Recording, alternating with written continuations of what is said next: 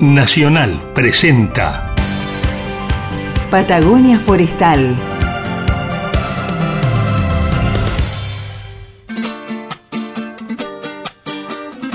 Patagonia Forestal, un espacio de encuentro y diálogo para compartir saberes y miradas. Se suma un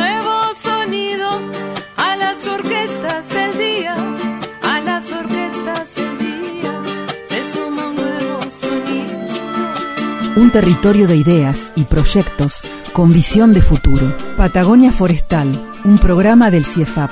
Patagonia Forestal, un lugar para sentir la investigación, la innovación y el desarrollo. Aquí comienza Patagonia Forestal, como todos los jueves en Radio Nacional, preparándonos para el gran festejo que se viene del aniversario de la radio. ¿Cómo estás, Héctor? Muy bien, ¿y vos? Bien, bien, acá ya preparándonos porque se viene, ¿eh? Este super Sí, aniversario. No falta nada. Bueno, pero antes vamos a seguir hablando de ciencia, tecnología, innovación y desarrollo como todas las semanas. Y las historias que traes cada jueves son súper interesantes. ¿Qué tenés para hoy? Hoy voy a hablar de ciencia y turismo. A ver, ciencia y turismo. Sí, exactamente. Se me ocurrió porque en estos días Esquel estaba desbordado de gente. Uf, El sí. feriado, el feriado largo, por primera vez tuve que hacer cola a un lugar que suelo comprar empanadas y que entro y salgo. Tuve que hacer una cola bastante larga. Y bueno, y ya incluso estos días, este fin de semana pasado, aunque no fue largo, hubo mucha gente también. Y, los mm, y si bien- tulipanes y todos los atractivos Sí, de la zona. no, y con, con las ganas que tiene la gente de salir este verano, yo creo que va a ser explosivo en cuanto a turismo, no solo a nivel local, sino internacional. Pero bueno, lo clásico eh, es ir a la playa o a la montaña, ¿no? Sobre todo la playa.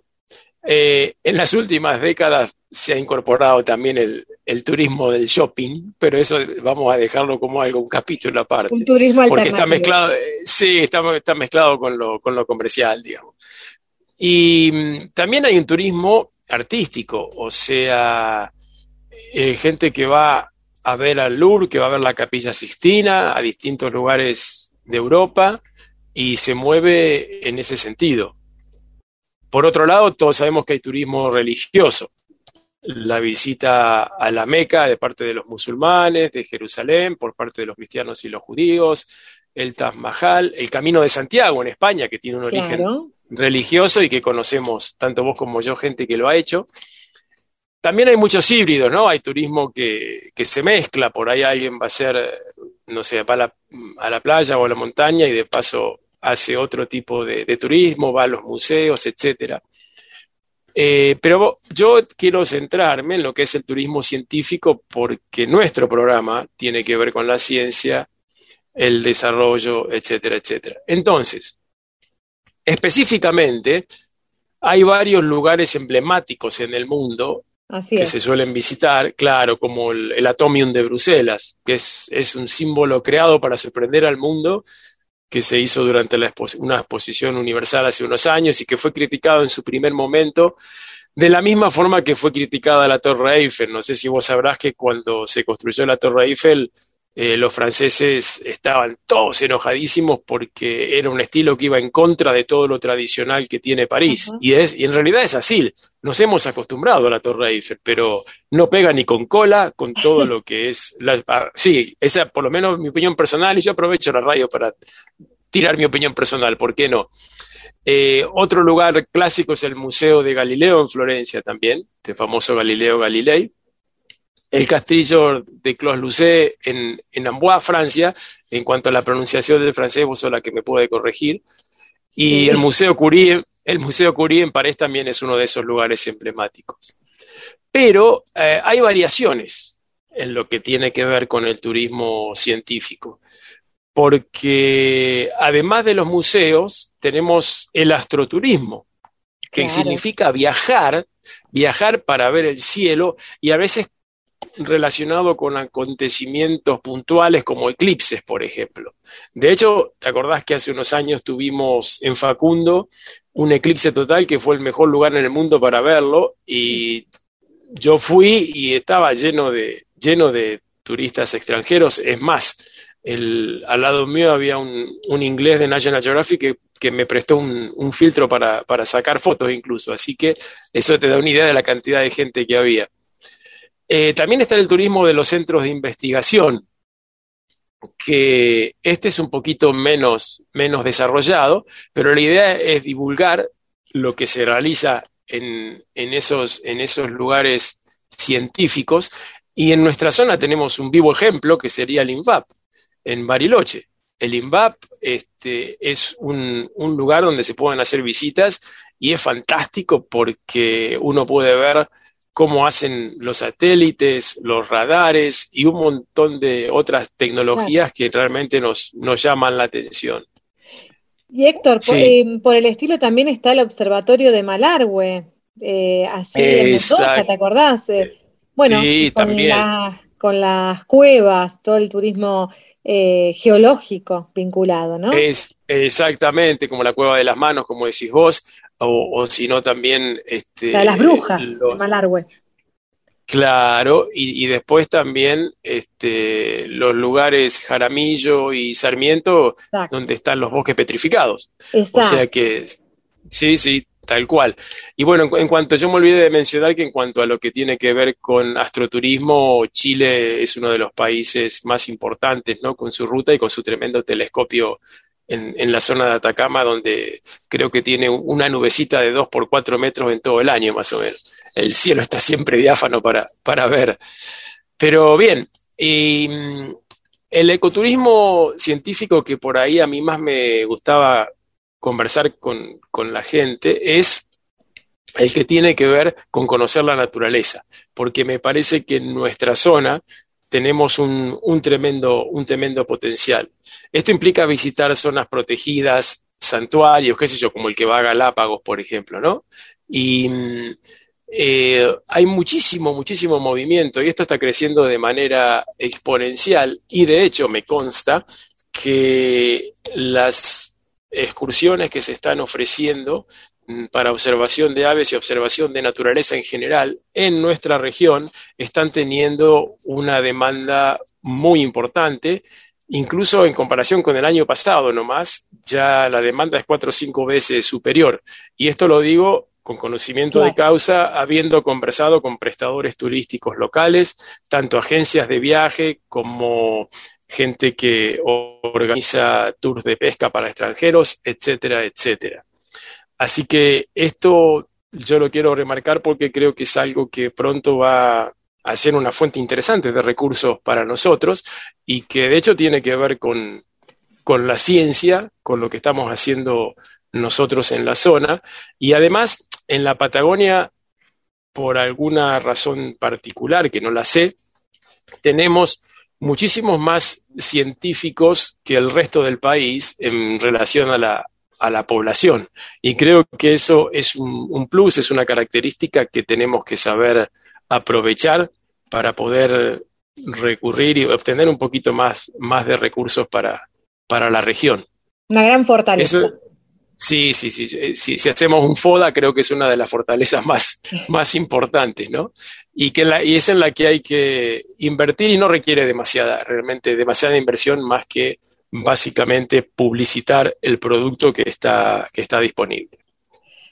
Bueno, así que así, viajando con un poquito de, haciendo turismo, ¿no? Con un poquito de ciencia, arrancamos este programa para hablarles en un ratito nomás sobre MBGI, Manejo de Bosque y Ganadería Integrada. Quédense, porque suena muy interesante, ¿eh? Y tenemos voces muy, muy, muy interesantes también que nos van a contar sobre este tema.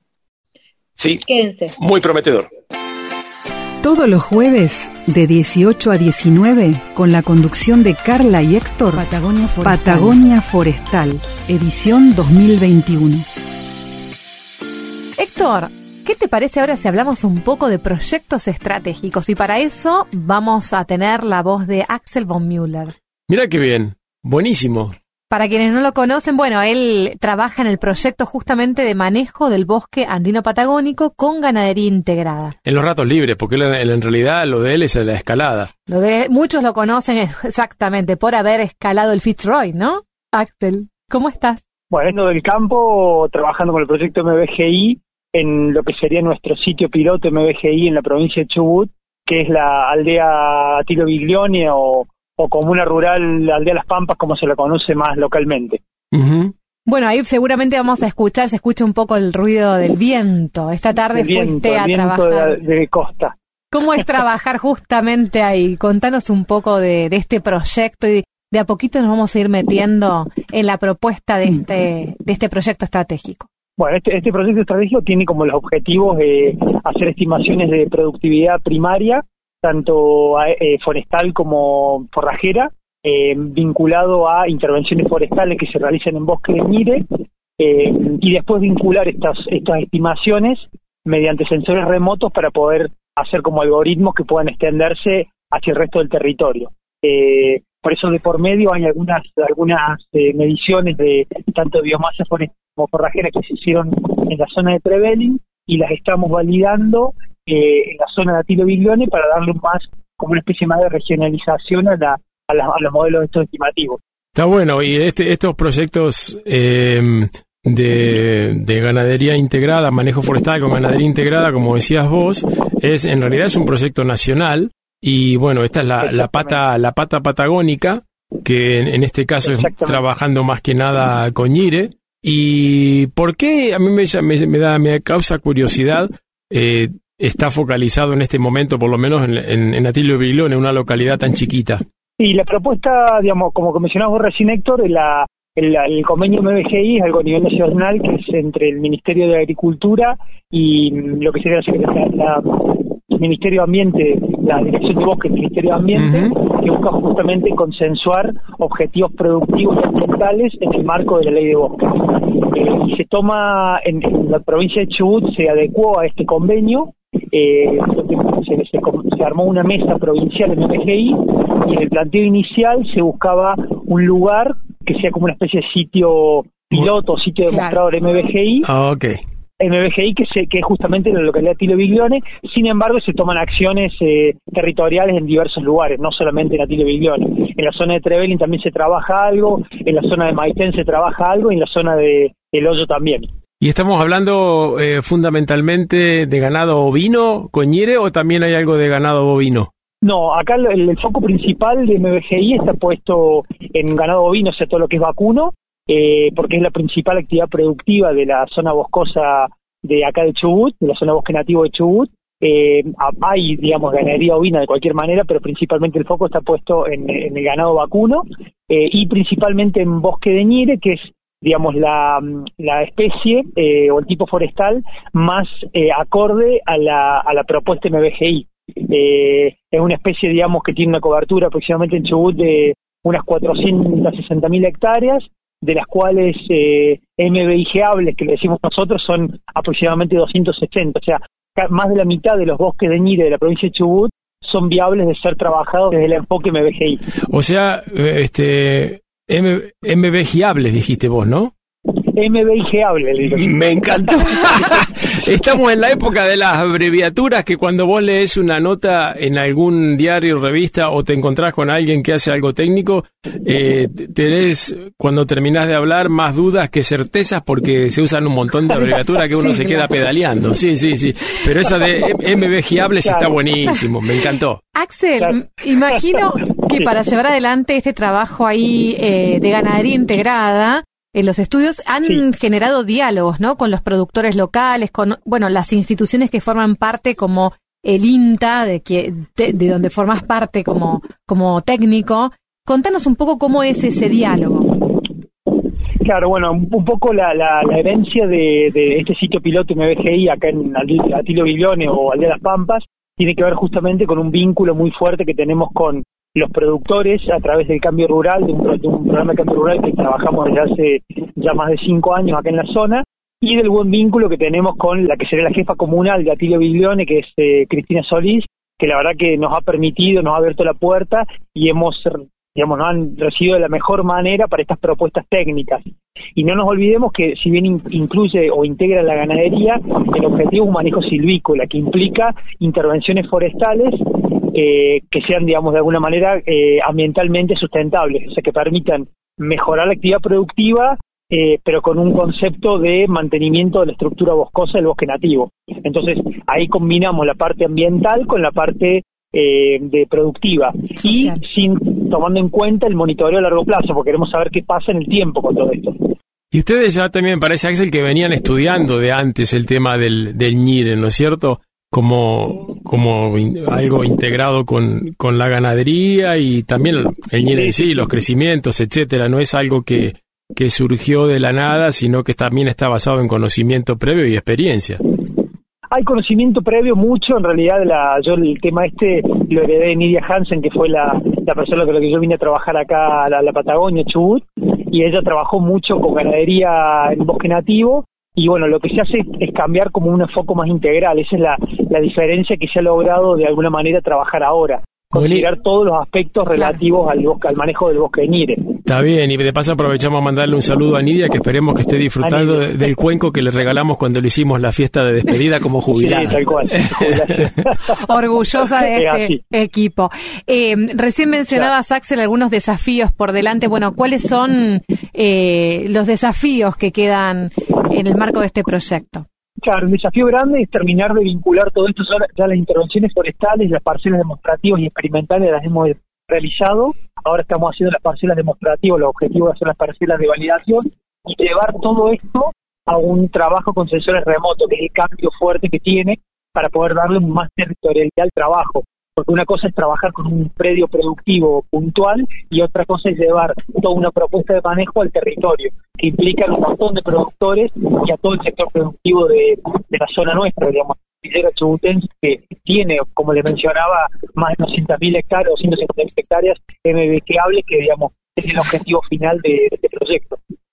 Eh, escúchame, MGable, me parece re interesante todo lo que nos estás diciendo, pero a mí me quedó también eh, dando vueltas en la cabeza lo que comentabas al principio de que eh, de alguna manera los resultados de los lugares eh, que ustedes están trabajando de manera concreta lo van a hacer extensivo mediante modelos a, a, un área más grande o a toda la zona donde haya posibilidades de desarrollar este tipo de sistemas. ¿Es así? Sí, tal cual. O sea, desde el punto de vista productivo y de productividad primaria. El tema es que la productividad primaria trae aparejada toda una cuestión económica que es la que está por detrás de toda la, cuestión productiva. La idea con esto, como, como implica en intervenciones forestales, porque implica un costo de mano de obra inicial para ponerlo a funcionar el sistema este MBGI, eh, eso tiene un costo y bueno, estamos viendo la, el tema cuánta leña se puede producir y cuánto de los costos iniciales podemos cubrir con la venta de leña. Eh, se hace una, una especie de raleo por lo bajo, eh, dejando los mejores individuos de NIRE para reproducción de semillas y que NIRE permanezca en esta dinámica de regeneración natural. Eh, esa es un poco la idea por detrás de todo esto. Está bueno, está bueno, está, está, está buenísimo. Súper interesante. Sí, a, a, a, grandes rasgos, podemos nosotros, con la experiencia que tenemos ahí en el campo experimental de Intesquel, eh, que aproximadamente lo, lo, lo que se puede vender de leña estaría cubriendo un 60% de los costos iniciales.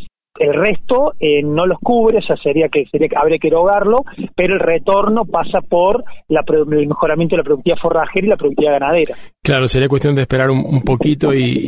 Exactamente. Por eso entran los, entran los esquemas de monitoreo, Héctor, entran todos los esquemas de monitoreo que no son solo ambientales, sino también son económicos y productivos. Claro, pasa de ser un problema económico un problema financiero nomás, que es siempre más fácil de, resolver. Tal cual como vos lo mencionas. Sí, bueno. sobre todo cuando uno lo quiere llevar a una escala extensiva. Sí, sí, está muy interesante todo lo que nos contás y ahora te voy a, te voy a hacer un desafío, mira.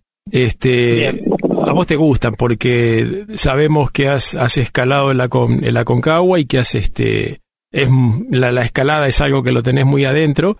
Y la, mi pregunta es, ¿qué, qué le ves de, en común al, al, desafío de la escalada respecto al desafío de este MBGI? Em, que, que, no es nada sencillo, porque estamos estás trabajando en una zona donde lo productivo siempre ha sido algo medio, este, ¿cómo se puede decir? Medio sin, sin demasiada tecnología e introducir todo este, claro, introducir a tratar de hacer el sistema más eficiente y al mismo tiempo amigable con el ambiente no, es, no estaría fácil. Claro, sí, yo creo que el desafío grande, así como la escalada, es llegar a la cumbre y desde ahí eh, ver cómo bajas, que digamos prácticamente la mitad de la escalada es subir hasta la cumbre y la otra mitad es bajar. En este caso sería lograr eh, implementar estas prácticas de manejo de manera extensiva y en la mayor cantidad de superficie posible. Y la, la, la parte de eso sería como llegar a la cumbre. Y la parte del descenso sería ver qué pasa en el largo, a lo largo del tiempo. Por eso los esquemas de monitoreo son tan importantes esta propuesta.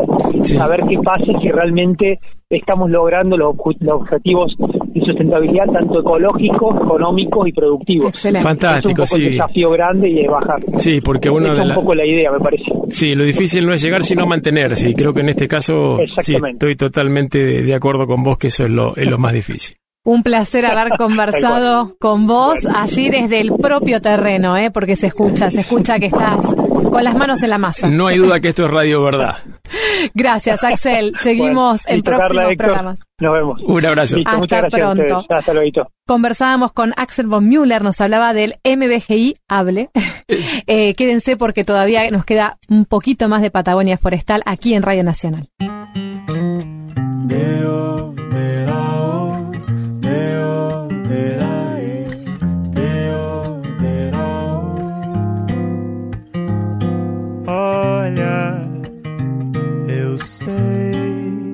Que a gente às vezes vê errado, aumenta o preço do próprio pecado. Talvez nem seja só questão de ver. Será que o erro é esquecer de quem já foi? Fazia parte do passado e nem por isso tá errado ainda ser ou relembrar o seu que passe o tempo que for, pra que esse tal ser de antes se veja em nós. E que logo após a gente saiba de novo o lugar dessa voz clareia. Luta contra a dor que mora no teu peito eu sei semear novo esse sorriso que é abrigo teu. Clareia, luta contra a dor que mora no teu peito. Eu sei semear de novo esse sorriso que é abrigo teu.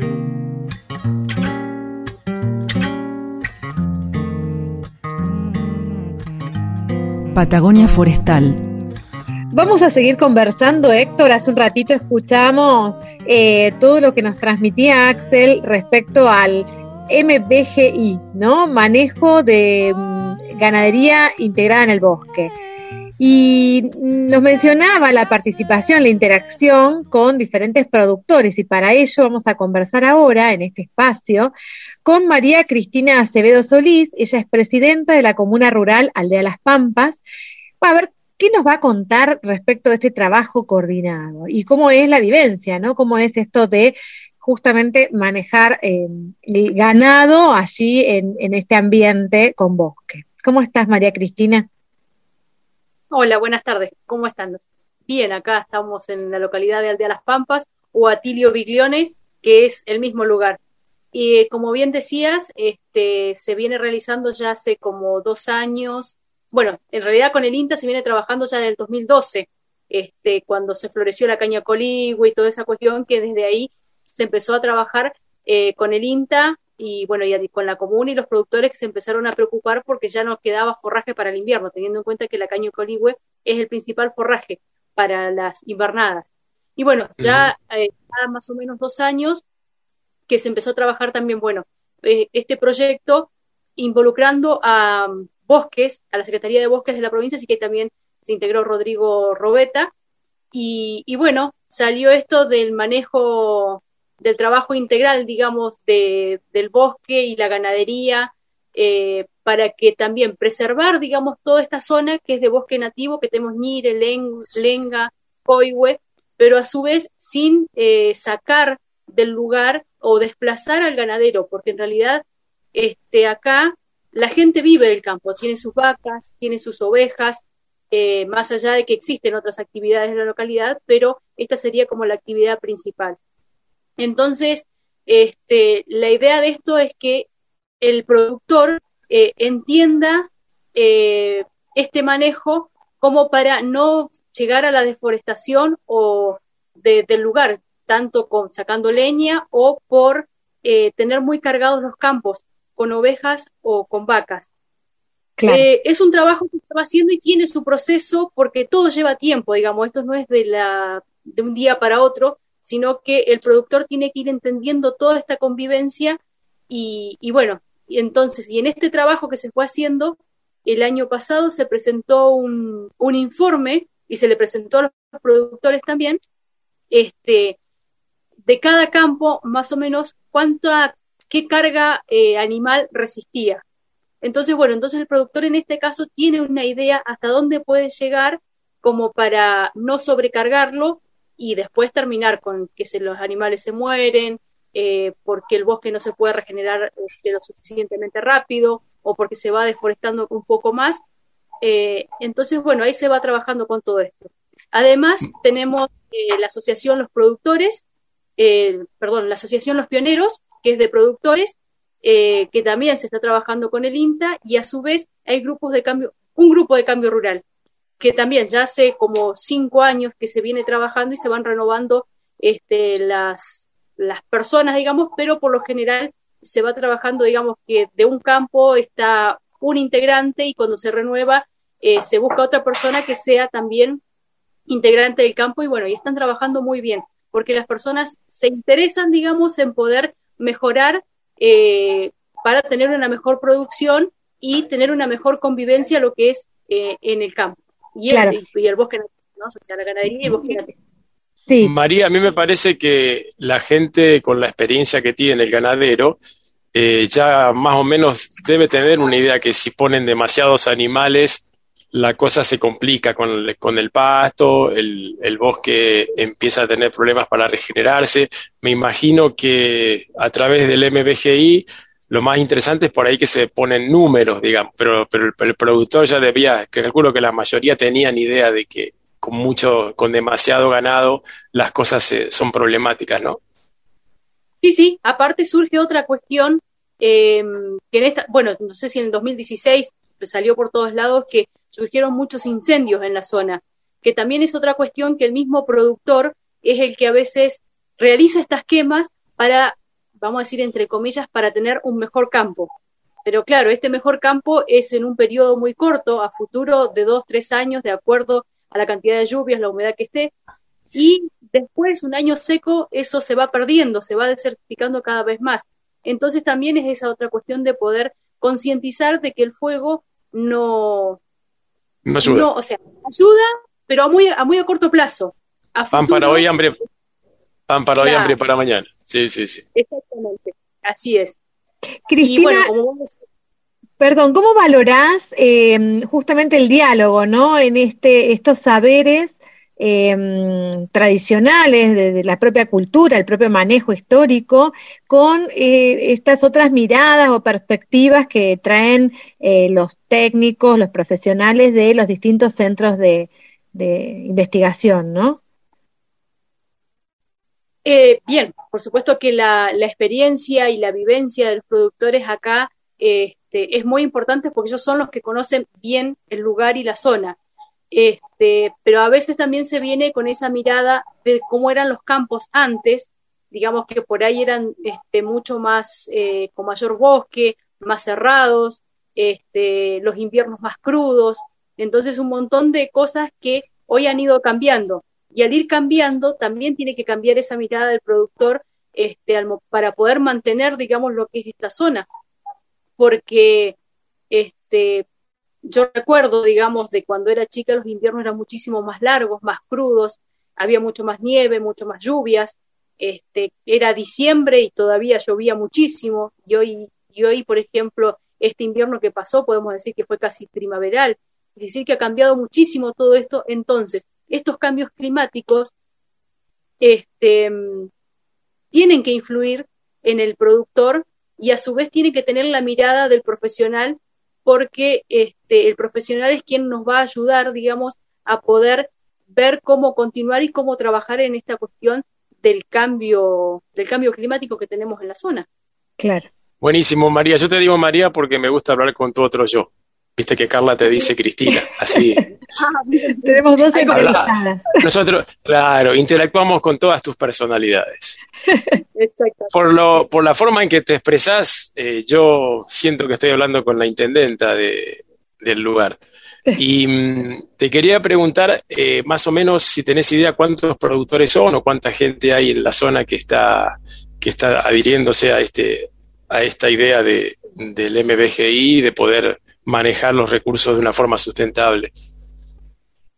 Y más o menos son unos 35, 40 productores. Eh, tenemos Ujú. algunos que tienen una mayor parcela de campos y otras menor, digamos, pero bueno, la idea es poder trabajar sin importar eh, la cantidad de, de animales que tenga, sino que sea un trabajo para todos y a ir trabajando en conjunto. Como así también, que me, me olvidé, digamos, es que se está trabajando con la parte de bosques haciendo un, eh, ay, con un inge- ingeniero forestal, Pablo, bueno, no me, no me acuerdo el apellido ahora, pero Ajá. que es un plan de manejo comunitario, que como no todos los, los- los campos tienen a un ingeniero forestal o un profesional para que trabaje en su campo, se formó esto del plan de manejo comunitario, donde bueno. Pablo está trabajando con el resto, entonces también poder dar continuidad a este, está todo dentro del mismo programa, pero bueno, Muy esa es bueno. la idea de De poder este, ir trabajando y ayudando en toda esta cuestión al productor y que también es un beneficio para todos, digamos, eh, para todos nosotros, porque la idea es preservar todo esto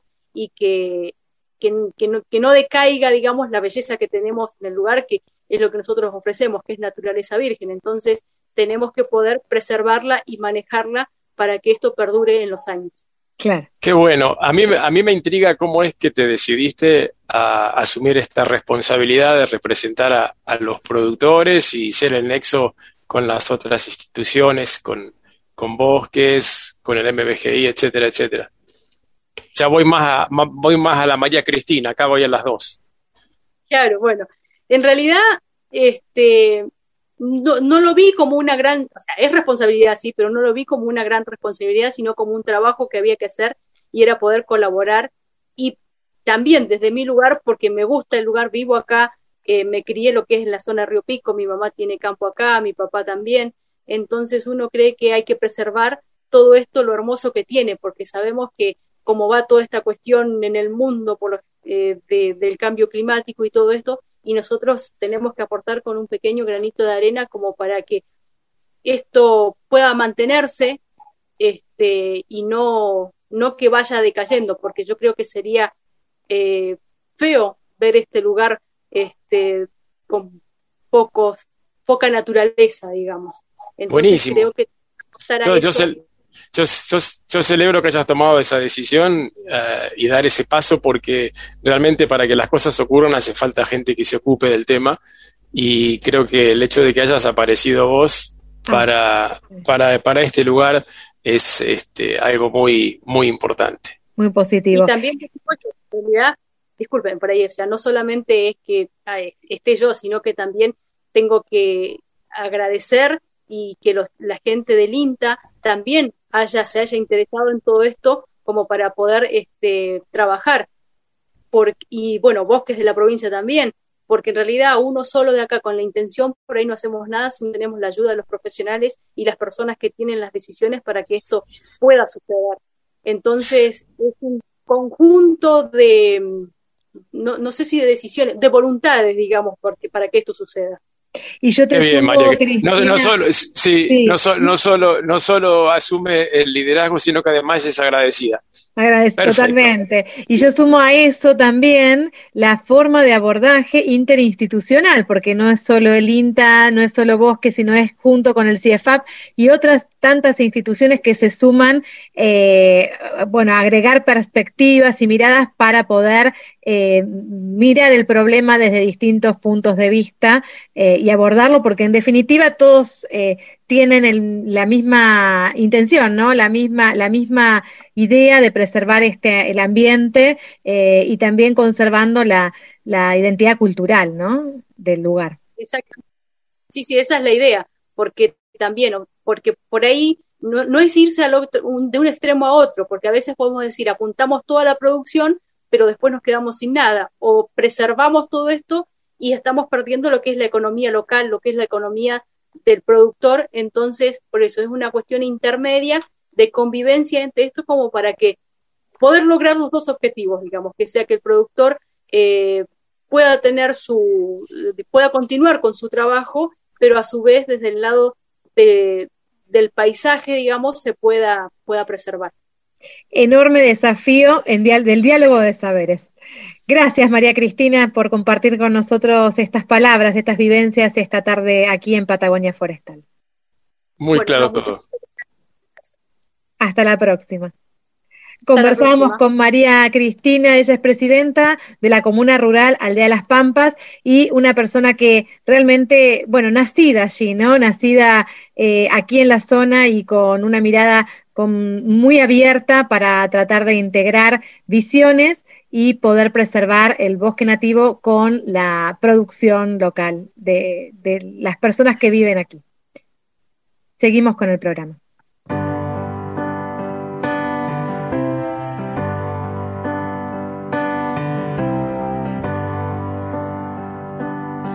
te entregaré un amor tan delicado como nunca viste y no se repite. Me entregaré y no habrá duda posible. Mi alma estará siempre cerca de ti.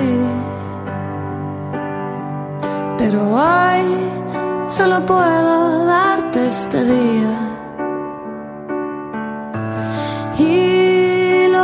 Soy en este momento,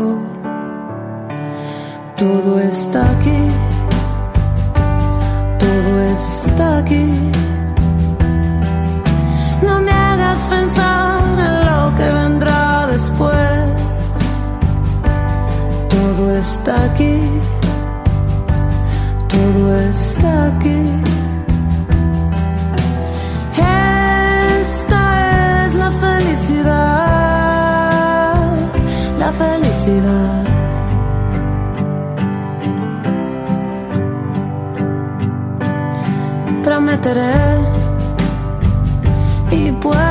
Cumpla. Si me invitas yo bailo siguiéndote. Te soltaré toda la belleza y quizás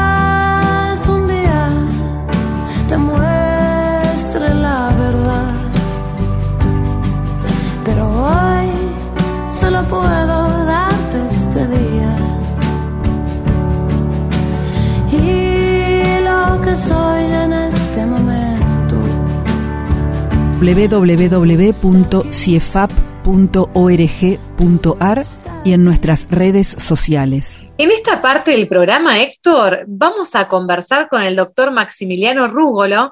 Él es de acá, es investigador del CIEFAP. Eh, vos podés describirlo mucho mejor.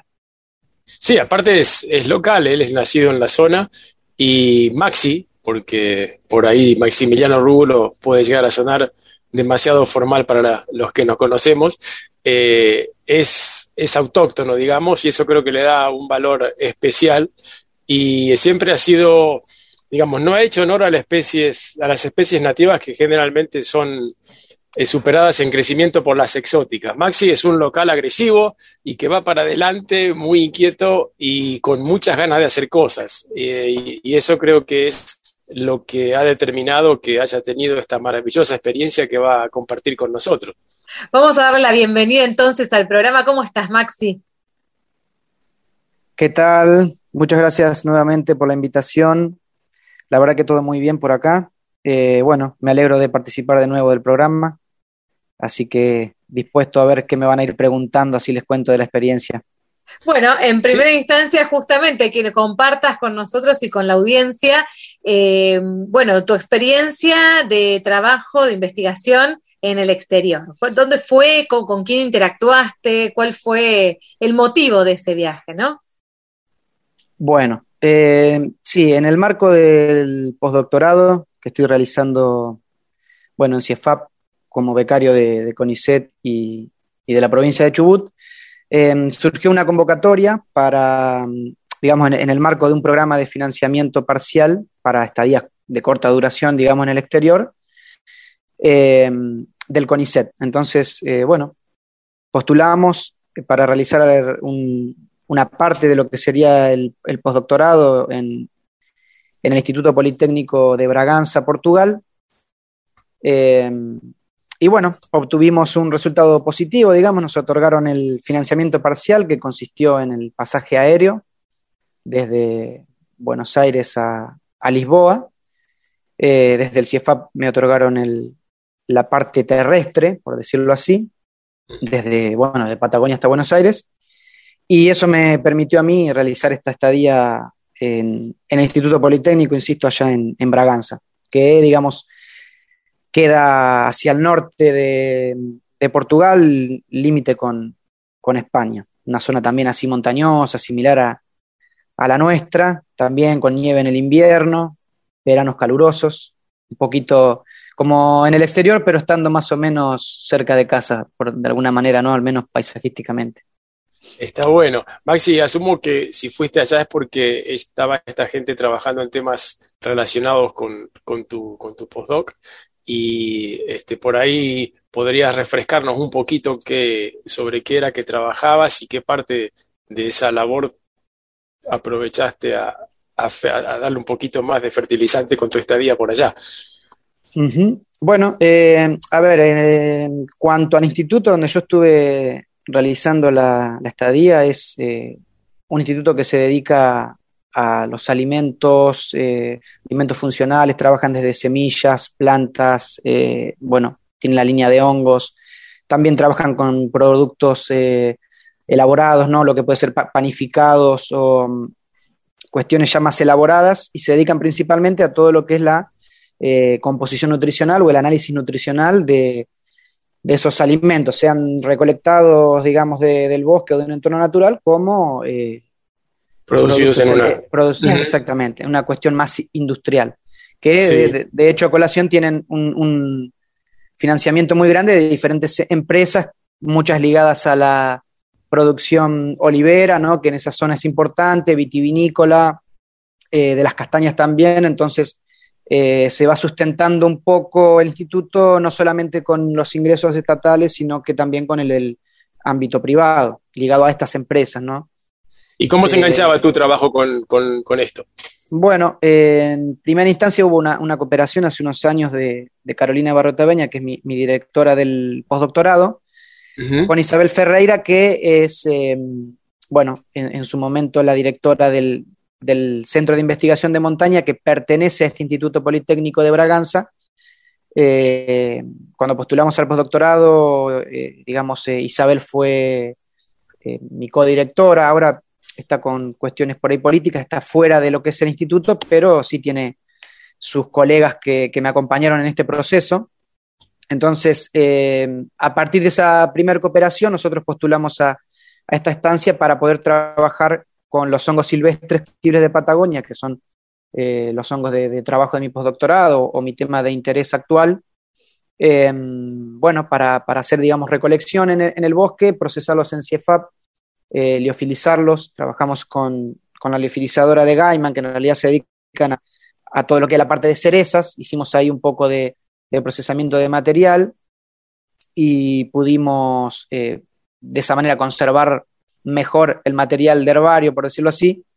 Luego de diferentes permisos, que entre eso entró permisos de parques nacionales, permiso de, de ambiente para poder exportar el material, hubo todo un marco legal para poder sacar el material del bosque, eh, sobre todo lo que es el material ligado a, a parques y, y, bueno, el transporte y la exportación del mismo para poder trabajar y procesarlos en, en Portugal. Claro. Entonces, eh, bueno, eh, ese material, digamos, se mandó liofilizado y, y allá se hizo el procesamiento ya crudo, ¿no? De extractos y demás. Maxi, para los que no sabemos, o los que no saben la audiencia que te está escuchando, liofilizado, ¿qué significa? Liofilizado es así como, para entenderlo de manera un poco bruta, es como un deshidratado, pero en, en realidad eh, es un- una sublimación, se pasa el agua que tiene, el- el- el- en este caso el hongo, se congela y desde el congelado es que se, que se volati- volatiliza o se, se deshidrata, ¿no? Por decirlo así.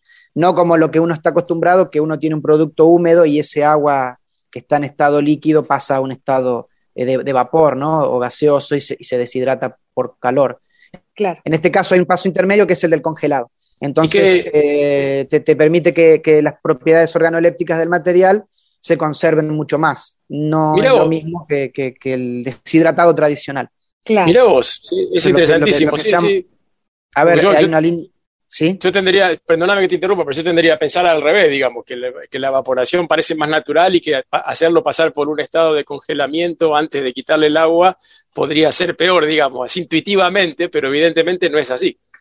Sí, claro, a ver, eh, de todos modos, eh, la liofilización es un proceso bastante costoso, tenés que tener un equipamiento muy, muy particular, o un liofilizador justamente, eh, de muy difícil acceso, son muy, muy costosos, pero en este caso, como teníamos la posibilidad para encarar un poquito más precisos los ensayos y preservando de una mejor manera las condiciones del, del material, optamos por esto, ¿no? A ver, eh, no es que el deshidratado no serviría, pero bueno, si uno tiene la posibilidad de, de darle un poco más de claridad a los ensayos, eh, optamos por eso. Claro, está bien. Y no, muy, muy interesante. Yo tengo, digamos, esto, sí, dale, dale, Carla. Yo después tengo una pregunta que no es tan, tan relacionada al trabajo. Bueno, eh, con relación a este intercambio de, de saberes, ¿no? De, de que vos llevabas desde aquí, desde Patagonia, a este equipo de, investi- de- de investigadores de Portugal. Decime, bueno, ¿qué, cosas vos rescatás, qué cosas pudiste aportar y qué vos, cosas vos rescatás, ¿no? De ese intercambio. ¿Qué aprendiste? Bueno, o- eh, sí, mira, ellos están abiertos a, a cooperar, de hecho cooperan con un montón de institutos de, de- de diferentes lugares del mundo. Eh, había gente de, a ver, por mencionar algunos países, de España, de Italia, eh, de Polonia, había gente de, de Cuba, de Brasil, muchos brasileros, hay unas cooperaciones específicas con Portugal y Brasil, diferentes universidades, entonces hay mucho, muchos investigadores brasileros, eh, mexicanos, bueno, argentinos yo en mi caso.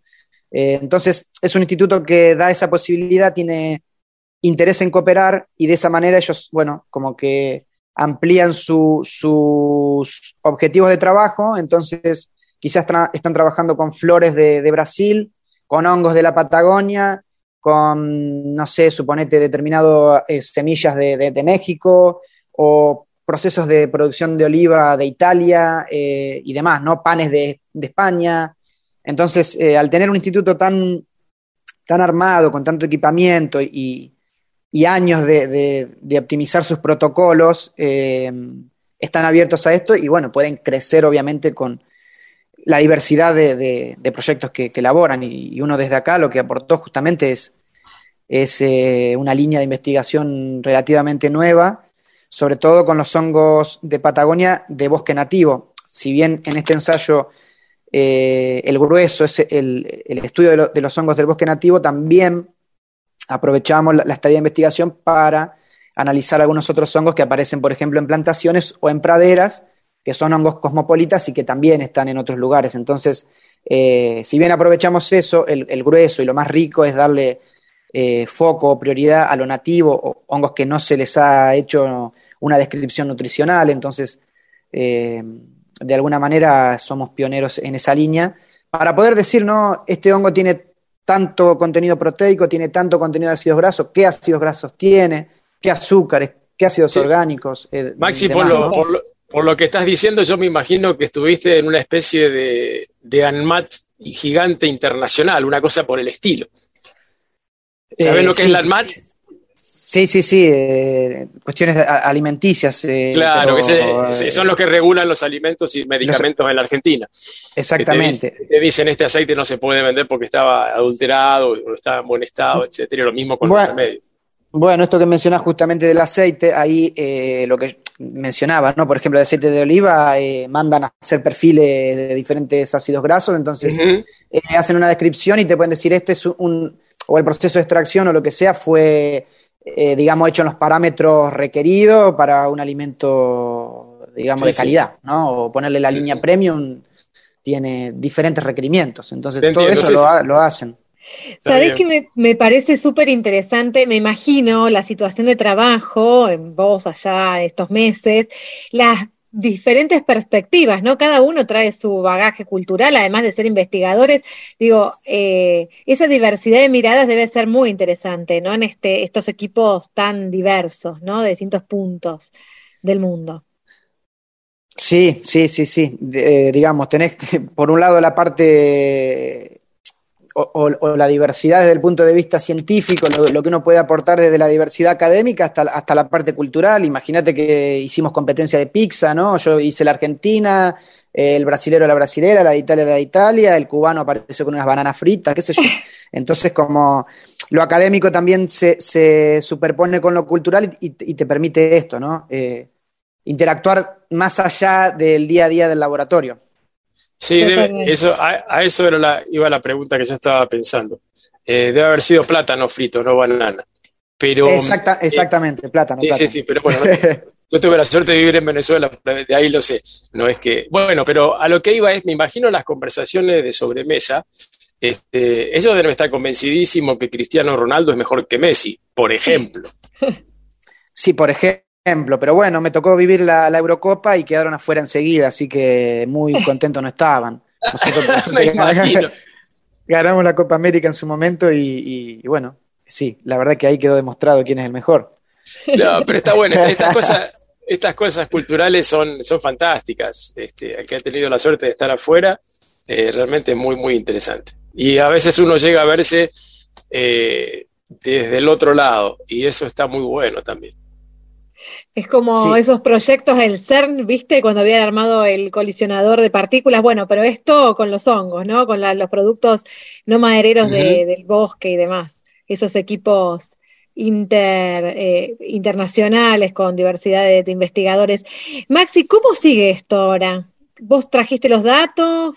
¿Qué es lo que, Sí, cómo sigue tu em, historia? Bueno, eh, yo en la anterior entrevista que ustedes me habían hecho, yo les había contado Claro. Eh, me acuerdo que mm, habíamos trabajado, que estábamos trabajando con el cultivo de hongos, eh, digamos con paréntesis, en diferentes sustratos. Entonces, eh, queríamos ver cómo esos sustratos tenían también, eh, eh, o cómo podían cambiar el perfil nutricional de los hongos que uno, que uno cosecha, ¿no? De, de esos sustratos. Entonces, también aprovechamos la estadía para, para llevar esos hongos, ese material. Entonces, en un paréntesis de lo de que es el silvestre, hicimos ese, ese análisis. Entonces, se nos empiezan a abrir otros caminos eh, dentro de, esto, ¿no? De ver qué sustratos empiezan a aparecer como candidatos para buscar un hongo, por decir, más rico en proteína, o, o si uno quiere focalizar en un determinado azúcar, ver de qué manera puede enriquecer un sustrato en búsqueda de ciertos valores nutricionales en el hongo que va a cosechar. Y dentro de lo que sería la parte silvestre, claramente que este es un primer pantallazo, una primera descripción, después entran un montón de otras cosas de, bueno, a ver, si empezamos a buscar estratos en el bosque, ya trabajamos con una especie y decimos cómo cambiará la que crece en determinada, eh, o zonas con más lluvias, zonas con menos lluvias, o en bosque de cuevo, en bosque de lenga. Empiezan otros juegos para ver cómo la interacción en el ambiente natural puede ir cambiando esos perfiles, ¿no? Pero ya eh, por- es, es un mundo que, se empieza a abrir. Eh. Digamos que, que por ahí la parte que es muy interesante, la del cultivo y, y- y modificar sustratos y, y ver cómo, el- cómo el ambiente te puede ir modificando los valores en el, en el hongo silvestre también. Claro. Interesante. Bueno, así que esto recién empieza, podemos decir. Eh, la verdad que sí. Y, y bueno, también es eh, interesante ¿no? destacar que llevamos más de 20 eh, especies comestibles que, que, bueno, van a enriquecer un montón eh, todo lo que se está haciendo y todo lo que se trata de difundir para, para, para transferirle ¿no? a, la, a la gente que quiere consumir hongos, sino que ahora se los va a poder acompañar con, con una información mucho más detallada, descriptiva de, de qué te podría llegar a aportar, sobre todo para, para hacer dietas o, o estas cosas por ahí ya ligado a la parte de nutricionista, de qué, qué, qué honguito podés agarrar y comer para, aprovechar tal y tal aptitud. no, aparte de diversificar los alimentos, es más divertido tener más opciones para comer. Ya eso solo. Sí. exactamente, ya por sí solo eso. Justifica el trabajo. Maxi, entonces te proponemos seguir conversando en futuros programas porque todavía tenemos mucho para compartir eh, y seguir conociendo este mundo de los hongos que es tan enorme. Bueno, sí, yo quedo disponible, así que a medida que vayamos procesando la información podemos ir contando eh, cómo fue, cómo fue ocurriendo todo esto, ¿no? También hay toda una parte medicinal que se midió, antimicrobiano, eh, antioxidante, citotóxico, entonces hay cositas que se pueden ir, comentando con el correr del tiempo. Está bien, yo te, yo, yo te digo un poquito más joven. Maxi siempre está joven. Gracias por compartir entonces con nosotros, Maxi, y nos estamos hablando. Dale, gracias por invitarme. Un saludo, un abrazo. Hasta la próxima. Conversábamos con Maxi Rúbolo, él es doctor, doctor eh, aquí de la Patagonia y nos hablaba sobre los hongos comestibles y sus propiedades y también nos hizo viajar un poquito, un poquito con la ciencia allí por Portugal. Quédense porque todavía tenemos mucho más Patagonia forestal para compartir.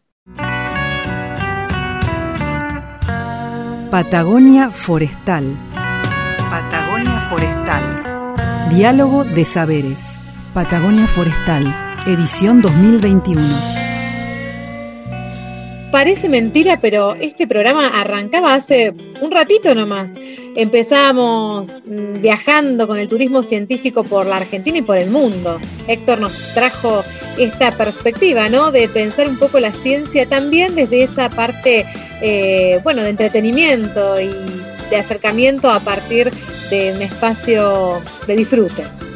Sí, nosotros siempre decíamos que, tratamos como objetivo de este programa de demostrar que los científicos no tienen todos anteojos de 5 centímetros de espesor y, son serios y aburridos, sino que hay algo muy interesante en lo que se hace y ahora esto incluso le sumamos que puede traer bastante turismo, lo que me parece que puede un poco romper con este estereotipo de la ciencia.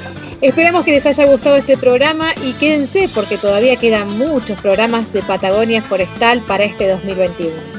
Sigamos disfrutando de la primavera y no se olviden de prestar atención a las flores más chiquitas de, de arbustos y árboles que muchas veces se nos pasan desapercibidas. Hasta la próxima semana. Los esperamos.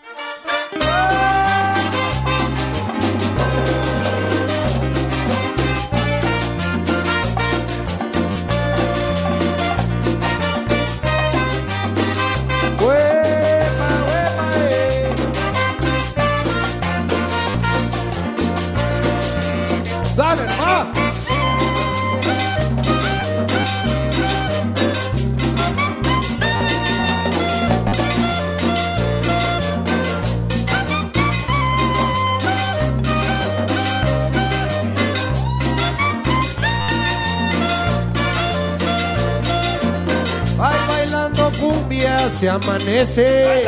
cumbia se amanece.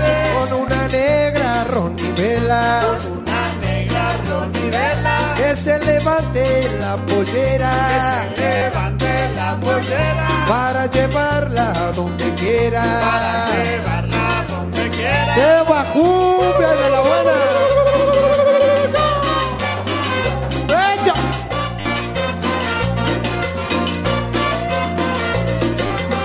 Seguinos en nuestras redes sociales y escucha los podcasts de los programas.